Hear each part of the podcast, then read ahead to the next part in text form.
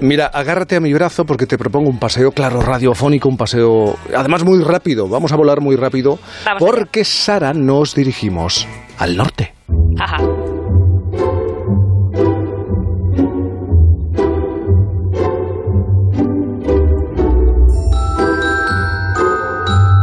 Me ha dicho mi padre que ha dicho un experto que todo este lío con el virus complicará sobre todo la educación adolescente.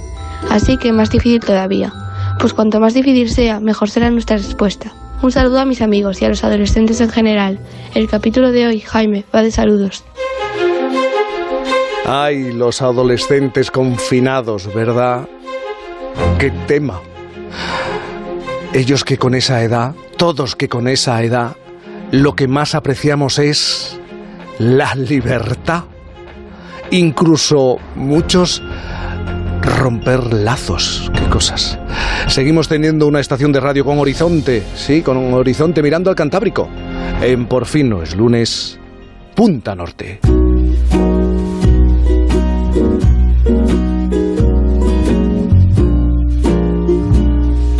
Punta Norte con Javier Cancho. Javier, buenos días.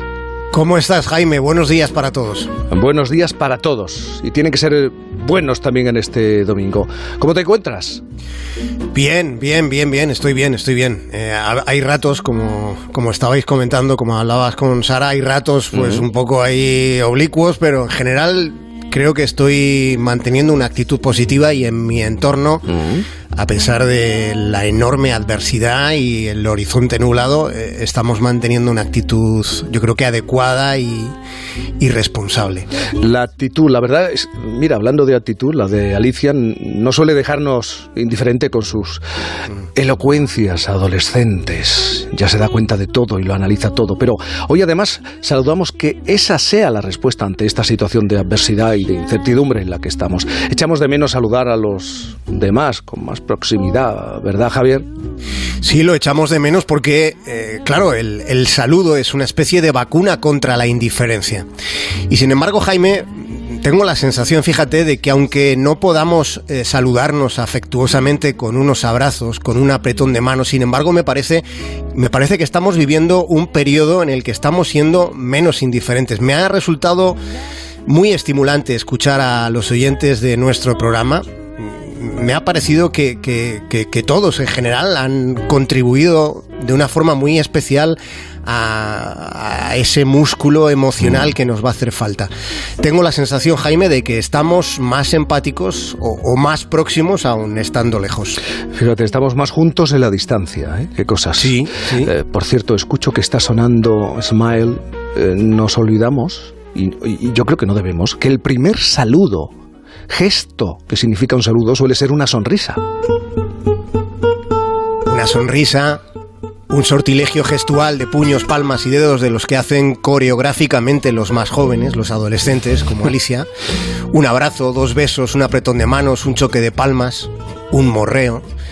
En el saludo, claro, hay, graduaciones de intensidad. Del saludo queremos hablar hoy. Los compañeros de National Geographic han dedicado esta semana un reportaje que me ha parecido muy interesante, un reportaje al saludo en los tiempos del coronavirus. Lo que nosotros queremos hacer a continuación es un elogio de los saludos, casi como una reivindicación de nuestra identidad, para que tengamos presente que volveremos a saludarnos con la misma normalidad y con la misma intensidad o quizá más que antes. No perderemos todo eso que nos hace sentir bien, porque además tenemos aquí en, en, este lugar en el que vivimos con todas sus diferencias, tenemos un buen repertorio de saludos, con muchas modalidades, sin tener que ir a encontrar versiones a, a otros continentes o civilizaciones. Y además, Jaime, lo interesante eh, también está en, en indagar en, en, la búsqueda, en llegar hasta la raíz de los saludos en los orígenes del tiempo. Porque, eh, ¿cuál es, Javier, el rastro histórico que se tiene, eh, por ejemplo, del apretón de manos? Pues fíjate, en relación al apretón de manos se tiene la sospecha, no la certeza, de que darse la mano empezó como un gesto de paz, para demostrar que no se sostenía un arma. Esta claro. es una de las hipótesis que hay, ¿no? Fíjate, en la antigua Grecia se utilizaba ese tipo de saludo, y así ha quedado representado en las cerámicas, que son, ya sabes, testimonio histórico que describe cómo era parte del comportamiento en la época clásica. Aunque parece que para estrecharse las manos, en realidad los griegos lo que hacían era agarrarse las muñecas, lo de unir las manos fue incluso anterior a ese saludo griego, porque el apretón de manos no es algo que haya inventado la sociedad moderna, ni siquiera la occidental. Llevamos milenios apretándonos la mano y hay quien señala que uno de los precedentes más antiguos estuvo en un lugar llamado Babilonia.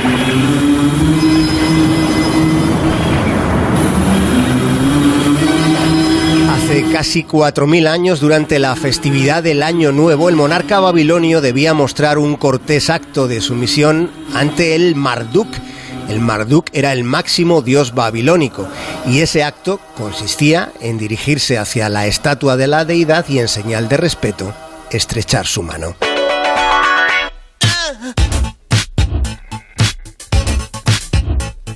Y esto, evidentemente, es Kiss. Hmm. The Prince. ¿Qué tienes que contarnos de los besos? Porque fíjate, estaba pensando cuántos besos se habrán dejado de dar en el mundo en, estas últimas semanas, en estos últimos días. ¿Cuántos vamos a dejar de compartir, verdad? Esa es una, una gran pérdida que no se puede cuantificar, sobre todo para los que están viviendo esta situación en soledad. A ellos hemos hecho referencia en el arranque del, del programa, todos ellos, nosotros ahora, por cierto, insistimos en eso de mandarles un beso enorme. Sí, porque hay besos que llegan más allá que la poesía. Decía Paul Giraldi, un poeta francés, decía que el más difícil no es el primer beso, sino el último.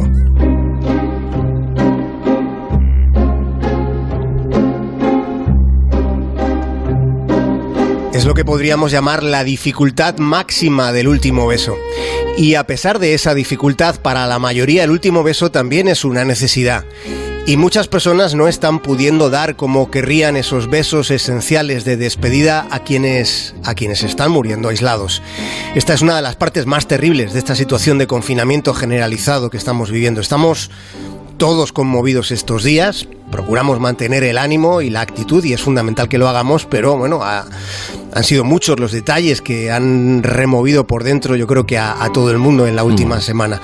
Yo recuerdo, Jaime, el detalle de una enfermera era una de las, de las aportaciones que el periodismo está haciendo a toda esta situación y un compañero eh, recogía el testimonio de una enfermera que explicaba que ella cogía la mano a los que se estaban muriendo sin poder tener la compañía de los suyos. Puede decirse que, que el beso es la esencia del ser humano. La antropología del beso nos conduce a, los primeros instantes de la humanidad cuando nuestros antepasados, llamémoslas las criaturas cromañonas, recibían de la boca de sus madres la comida masticada para que fuera más fácil la supervivencia. Probablemente esos fueron los primeros roces de labios, los primeros besos de la historia fueron prehistóricos. Y con ella siempre ahí, como siempre, las madres creándolo todo, o, el amor en definitiva, Jaime. El beso también es una forma de diálogo. Y es posible que el beso sea el principio de casi todo, también de la recuperación en la que en la que estaremos Dentro de poco, esperemos que no demasiado. Y al principio de la historia, Jaime, el primer beso registrado, documentado, tiene una fecha aproximada hacia el 2500 a.C. Hay que remontarse hasta el Kama Sutra, fijaos. Eh, ya saben ustedes que el Kama Sutra es ese antiguo texto hindú que trata sobre el comportamiento sexual. Y ahí, en ese texto, se describían las diferentes potencialidades del beso.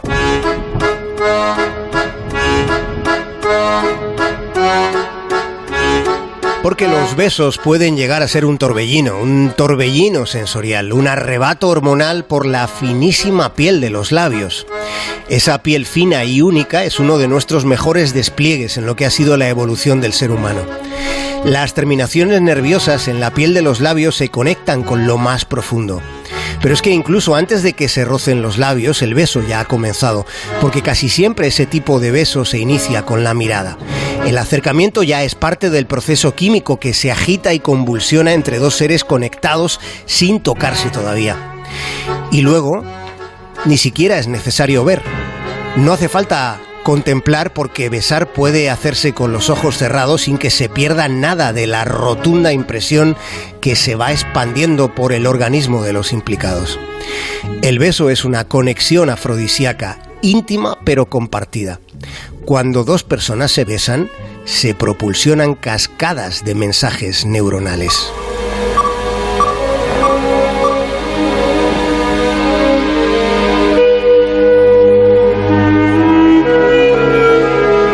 Terminar, Jaime, a ver si sabes, te planteo un reto.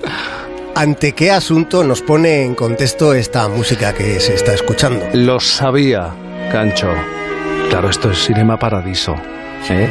Y sabía que, ya que estás hablando de, del beso, de la historia del beso, de la importancia del beso, ¿cómo no te ibas a acordar de, de esa sucesión de secuencias, de besos y besos perdidos en la película de Giuseppe Tornatore?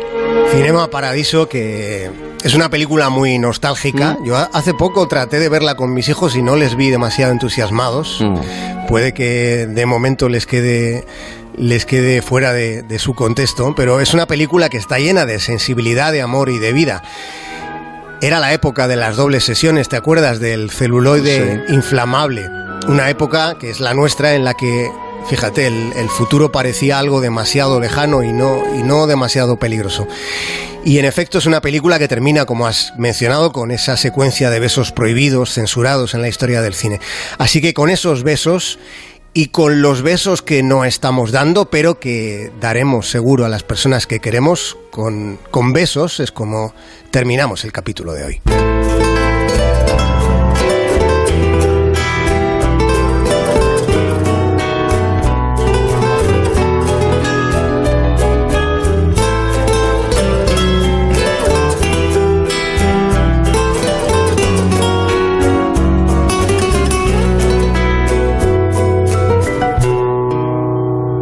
Bésame.